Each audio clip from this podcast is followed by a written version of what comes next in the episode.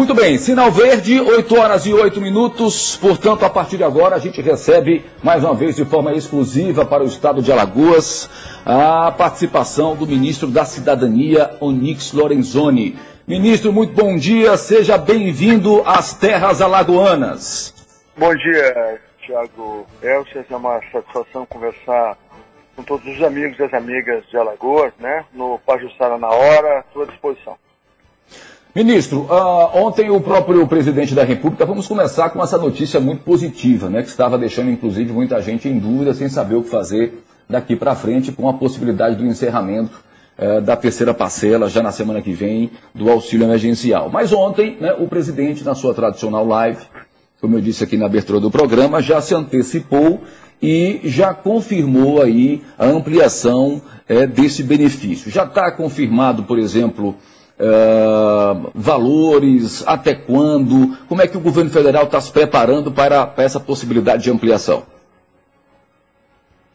Bom, primeiro é, dizer que nós, com o auxílio emergencial, atingimos no dia de hoje, né, 63 milhões de brasileiros.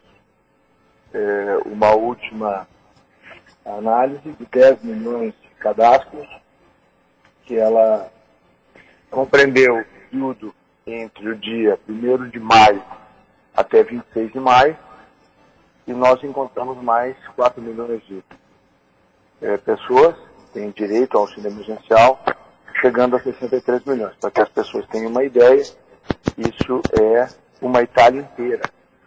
Para as pessoas terem ideia do, né, do que foi feito. É, 51 milhões já receberam a primeira e segunda parcela, 8 milhões já receberam a primeira e irão receber a segunda agora a partir do dia 16 e 17 de junho.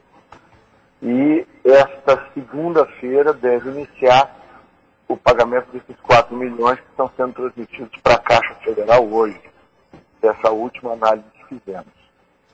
É, o projeto foi pensado junto com o Congresso Nacional para durar três meses, porque todas as pandemias, as epidemias no século XX, do início da expansão do vírus até o pico e depois até o arrefecimento, elas têm em torno de 12 a 14 semanas. Como a doença iniciou aqui no Sudeste brasileiro, é, mais ou menos ali pela, pelo mês de março, nós achávamos que com esse, com esse período era suficiente, mas o Brasil é um país continental, é, nós tivemos uma distribuição é, bastante dispar do, do vírus no Brasil. Lembrar que ele iniciou ali pelo Sudeste, desceu para o Sul, depois ele teve um pico é, no norte do Brasil, hoje ele tem uma incidência mais intensa em algumas capitais do Nordeste e começa a migrar para o Centro-Oeste. Então, o presidente Bolsonaro já vem sinalizando há mais de duas semanas a possibilidade de uma quarta parcela. É, as equipes do Ministério da Economia e da Cidadania estão trabalhando nisso. Nós devemos ter no início da próxima semana é, uma proposta para levar ao presidente para que ele faça a definição. É, mas ainda nós não temos a confirmação, nós temos a, o processo de preparação e análise dessa proposta que vai ser levada ao presidente Bolsonaro para que ele então confirme e aí a gente anuncia, né? É, e confirma como vai ser e quando serão os pagamentos. Chegou a ser, inclusive, anunciado, ministro, de que poderia ser uma parcela de 600, ou duas de 300, ou até três de 200. Uh, ah, independentemente disso, do, da quantidade de, de parcelas, isso vai demandar a, a, a que quantidade de aporte financeiro para garantir exatamente o pagamento dessas parcelas ou dessa parcela mais, ministro?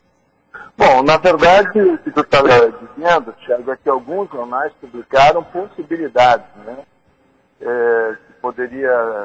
Eu, eu, tenho a cautela sempre, porque como o auxílio emergencial é muito importante para as pessoas, ajuda muitas famílias, e ele está dentro daquela lógica de equilíbrio que o presidente Bolsonaro sempre defendeu. Né? Vou lembrar, lá em março, ele dizia, olha, a gente tem que proteger a saúde, e ele deu todas as condições e recursos financeiros para proteger a saúde dos brasileiros, mas a gente tem que lembrar que desemprego, miséria e fome matam mais do que qualquer vírus. Se alguém tem alguma dúvida, olha a história da América Latina dos últimos 30 anos. E se alguém ainda tem dúvida, dá uma olhadinha aí na Venezuela. Ou seja, o presidente Bolsonaro deu todas as condições a que a saúde brasileira, o SUS brasileiro, fosse fortalecido, eh, recursos foram para estados e municípios para permitir que a população fosse atendida da melhor maneira possível. Ninguém conhece essa epidemia, essa é uma doença nova. O Brasil, inclusive, deu passos à frente, rapidamente, na questão do tratamento. É, e o Brasil, apesar de todas as dificuldades que nós temos, se nós pegarmos os é, maiores países do mundo, o Brasil está em 21 primeiro lugar, né, é, em morte por milhão. Ou seja, qualquer vida que se perca é importante. Você vai concordar comigo, já. E eu é, sou cristão, sou evangélico, peço a Deus que proteja e conforte né, as pessoas que perderam entes queridos. Agora, é, o Brasil é, consegue hoje ter níveis de enfrentamento a essa pandemia bem melhores do que todos os países europeus. Né? Ou seja, então é importante a gente ter é, claro sobre isso, de que o Brasil tem um padrão de enfrentamento é, bastante razoável, bastante bom. Por outro lado, o é, estendeu essa imensa rede de proteção, é, que através do auxílio emergencial atendeu 63 milhões de pessoas. Isso significa que mais de 120 milhões de pessoas estão protegidas, porque são as pessoas impactadas, né? Na medida em que 63 milhões recebam os 600 reais, nós temos pelo menos 2,1 é, de pessoas que são ajudadas por esse recurso. Nós temos aí mais é, os 24 milhões que têm contratos de trabalho que estão lá no BEM, que é o benefício emergencial, que não é administrado pelo Ministério da Cidadania, mas é administrado pelo é, Ministério da Economia. E lá nós já temos mais de 9 milhões de empregos preservados, podendo chegar a 24 milhões de pessoas atendidas. Da outra forma, a gente tem o benefício de prestação continuada, é, auxílio-desemprego, é, auxílio-doença e as aposentadorias, que são mais 36 milhões de brasileiros que são protegidos. Então, tem uma gigantesca rede de proteção. Agora, é claro, nós precisamos que o Brasil volte né, a trabalhar, volte a, a ter atividade econômica, e isso é o que o presidente sempre defendeu, que tivesse um olhar para todos com equilíbrio, protegendo os mais vulneráveis, protegendo os mais idosos, mas com cuidado, com proteção, né, com as medidas preventivas, a gente voltando às nossas atividades. Nós tivemos, por quase 60 dias, mais de 4 mil cidades brasileiras completamente paradas, sem ter um caso de Covid. Eu não consigo ver equilíbrio nem racionalidade nisso. Então a gente sempre apelou para que houvesse bom senso e equilíbrio por parte dos administradores eh, municipais e estaduais, assim como os federais também. Perfeito. Ministro, uh, apesar né, de, da quantidade de, de, brasileiros, 63 milhões de brasileiros que já receberam esse benefício, uh, alguns segmentos né, uh, deixaram de ser contemplados. uma boa parte da população acabou que também não conseguindo receber o benefício. Quais foram os critérios utilizados né, exatamente para fazer esse tipo de análise? Bom, são os critérios da lei, né? A gente tem que lembrar que a pessoa tem que ser maior de 18 anos, com exceção da mãe menor de idade. É, a renda familiar não pode ser superior a três salários mínimos. A renda individual não pode ser superior a meio salário mínimo. E não pode ter recebido mais de 28 mil reais é, na declaração de imposto de renda de 2019. Os critérios são esses. Além desses critérios, não pode ter nenhum auxílio é, recebido do governo federal, com exceção né, do Bolsa Família, que durante o período recebeu os valores integrais do auxílio emergencial. Bom, houve críticas, inclusive, no que diz respeito ao cruzamento de informações, né, que o, chegaram, inclusive, a dizer que essas informações, o sistema seria muito inconsistente, né, o suficiente para gerar aí uh, problemas relacionados a pagamentos indevidos. Como é que o, o governo federal está lidando com isso? Bom, é, nós temos sim, né, muitos problemas que nós herdamos, né. A gente não pode esquecer que os governos do PT, é, na área, é, principalmente de assistência social e outras, né, deixaram uma verdadeira bagunça como herança, né. É, problemas gravíssimos de cadastro, problemas gravíssimos de as, os diferentes cadastros dos diferentes órgãos não conversarem entre si. Nós tivemos realmente muitas dificuldades aí para ir vencendo, né? A, e poder chegar a esse resultado né, que nós chegamos. É, mas quanto à a, a, questão que envolvem aí eventuais falhas, né, ou, ou coisa parecida, eu queria aqui lembrar algo que eu acho que é muito importante. É, tem uma grande rede de televisão agora no final de semana, no programa que é muito, que é muito assistido, é, levantou aí uma série de questões que envolviam, inclusive, foragidos aí da justiça. Né?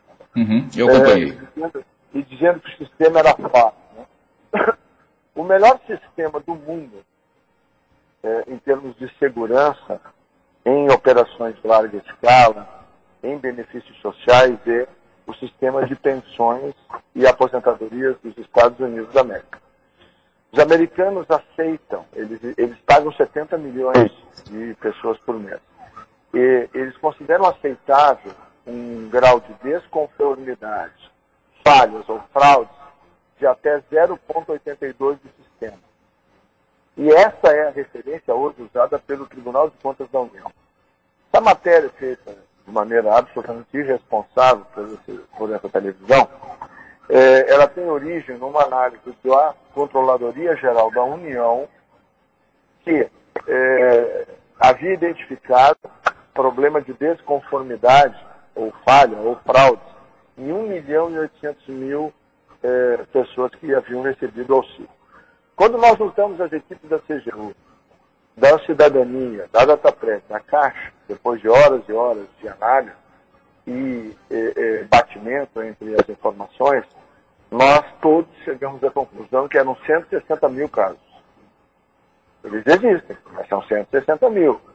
160 mil no universo de 30 milhões e 500 mil é, benefícios analisados, ele dá um percentual de 0,5.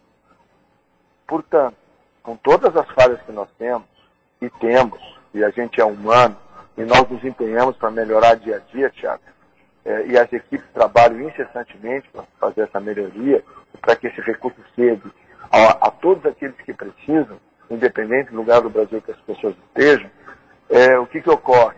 Nós temos hoje uma média melhor que a americana, que é a melhor do mundo. Então, é, o Brasil conseguiu algo que nenhum país do mundo conseguiu. Vou dar outro exemplo usando os americanos, agora é ruim para eles. Eles distribuíram é, milhões de cheques pelo correio. Eu não sei se precisando para a memória foram 40 ou 50 milhões. É, para ter uma ideia, um terço não chegou nas pessoas. Ou seja, a terça parte do que foi feito lá de auxílio emergencial, entre aspas, né? Vou usar hum. o nome do nosso aqui, porque eu não sei o nome dele. Sim. Não chegou. E quando chegou, ele levava em média entre 7 a 10 dias para fazer o desconto do cheque. Aqui nós conseguimos desenvolver um sistema que o recurso chega. Ah, outra coisa. Eles começaram quase um mês antes da gente. Né? É, o nosso recurso Exato. chega, é, pode ser usado pelo aplicativo do Caixa Tem. Nós já evoluímos o aplicativo do Caixa Tem para um cartão de débito. Nós já temos compra na internet. Nós já temos pagamento de, de qualquer conta né, no banco através do sistema. E se Deus quiser, semana que vem a gente vai poder anunciar a compra nas maquininhas, o que vai fazer com que é, qualquer pessoa, qualquer lugar do Brasil, possa naquelas maquininhas poder comprar no supermercado, na farmácia. Mas isso, isso nós estamos fechando com as operadoras, acho que semana que vem a gente consegue anunciar.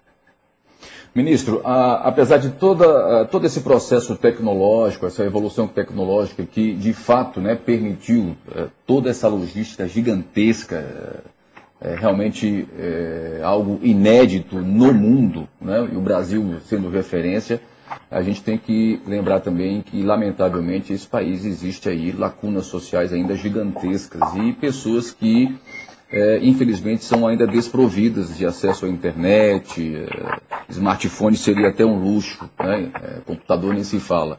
Como é que o governo está atento a isso para também contemplar essas pessoas, para que eles sejam é, é, também beneficiários, beneficiadas é, pelo auxílio?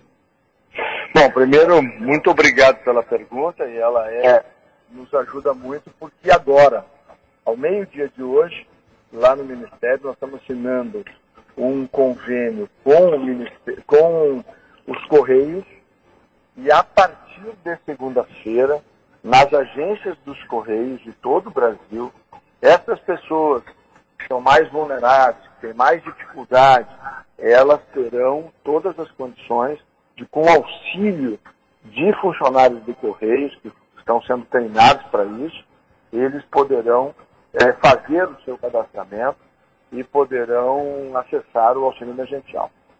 É, como é, nós vamos ter que encaminhar aqui, Tiago, eu queria também dizer é, o seguinte, eu quero dar tranquilidade às pessoas. As pessoas estão ouvindo, olha, é, já passou a primeira parcela, já passou a segunda parcela, né, vão pagar a terceira e eu ainda não consegui é, o auxílio que eu tenho direito. É, dizer o seguinte, a partir de segunda-feira, nós vamos criar lá no site do Ministério da Cidadania, que a gente chama de uma esteira de contestação, para permitir que as pessoas possam, eh, vamos dizer assim, confrontar. Eu brinco sempre que a máquina é burra e inteligente, ou ela é inteligente e burra ao mesmo tempo. Né? ela nos ajuda muito, mas determinadas análises e comparações ela não faz.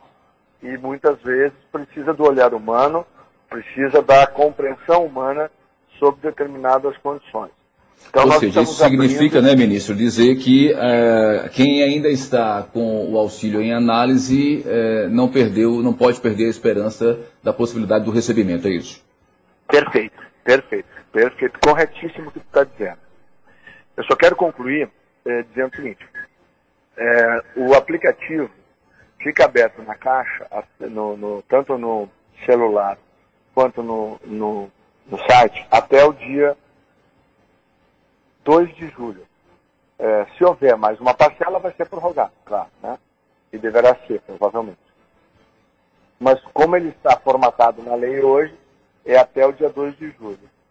É, vamos fazer uma hipótese aqui, Tiago. Se até às 23 horas e 59 minutos do dia 2 de julho, uma pessoa se cadastrou, ela tem direito, ela fica tranquila. Ela vai receber as três parcelas como todos os demais. A ordem do presidente Bolsonaro é não deixar ninguém para trás. E a gente está aqui com muita fé, humildade, trabalhando muito para fazer o melhor que a gente pode. O ministro, então, uma dúvida, a, a possibilidade de... Thiago, muito a oportunidade que vocês nos deram de fazer essa prestação de serviço. Nós que agradecemos, quero, ministro. Sei que eu tive que encurtar aqui a nosso tempo de entrevista, quero me colocar à disposição para, na próxima semana, daqui a 10 dias, por favor, será um prazer. conversar com seus ouvintes para fazer um balanço sobre tudo isso e continuar tirando as dúvidas, provavelmente falar dessa quarta parcela e dizer que o presidente Bolsonaro vem mobilizando toda a nossa equipe para fazer o que for melhor para todos e dentro dessa ótica de estender essa grande rede de proteção a todos os brasileiros para que a gente junto possa viver esse momento difícil da pandemia e depois é, retomar aí a vida normal e fazer o Brasil voltar a crescer, que é o que estava acontecendo no nosso país. Ministro, se me permite uma dúvida, por gentileza. É, a ampliação da, da, da quarta parcela depende do Congresso? Não, não. É, a, a, a, ampliação já está prevista na lei atual, é, pode ser feito. É, o que está se discutindo é como isso pode ser feito. É, e se precisar, tipo uma medida provisória, coisa assim, é, com muita tranquilidade a gente enviaria ao Congresso, o Congresso rapidamente resolveria e, e a gente poderia implementar. E aquela pergunta anterior tua, nós temos lá 152 bilhões no Ministério para atender as três parcelas.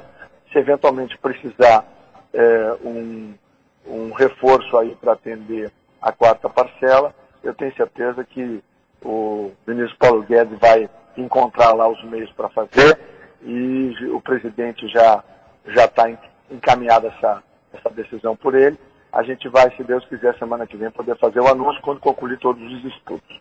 E aí na outra semana nós voltamos a falar, tá bem? Com mais Perfeito. Ainda temos 60 bilhões enviados para os estados, né, ministro? Exatamente. Mas aí a gente conversa em detalhes na outra semana, tá bom?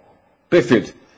Muito obrigado, ministro da Cidadania, Onix Lorenzoni, com exclusividade para todo o estado de Alagoas. Mais uma vez, muito obrigado. Transmito o nosso abraço a todos da equipe aí. Muito obrigado.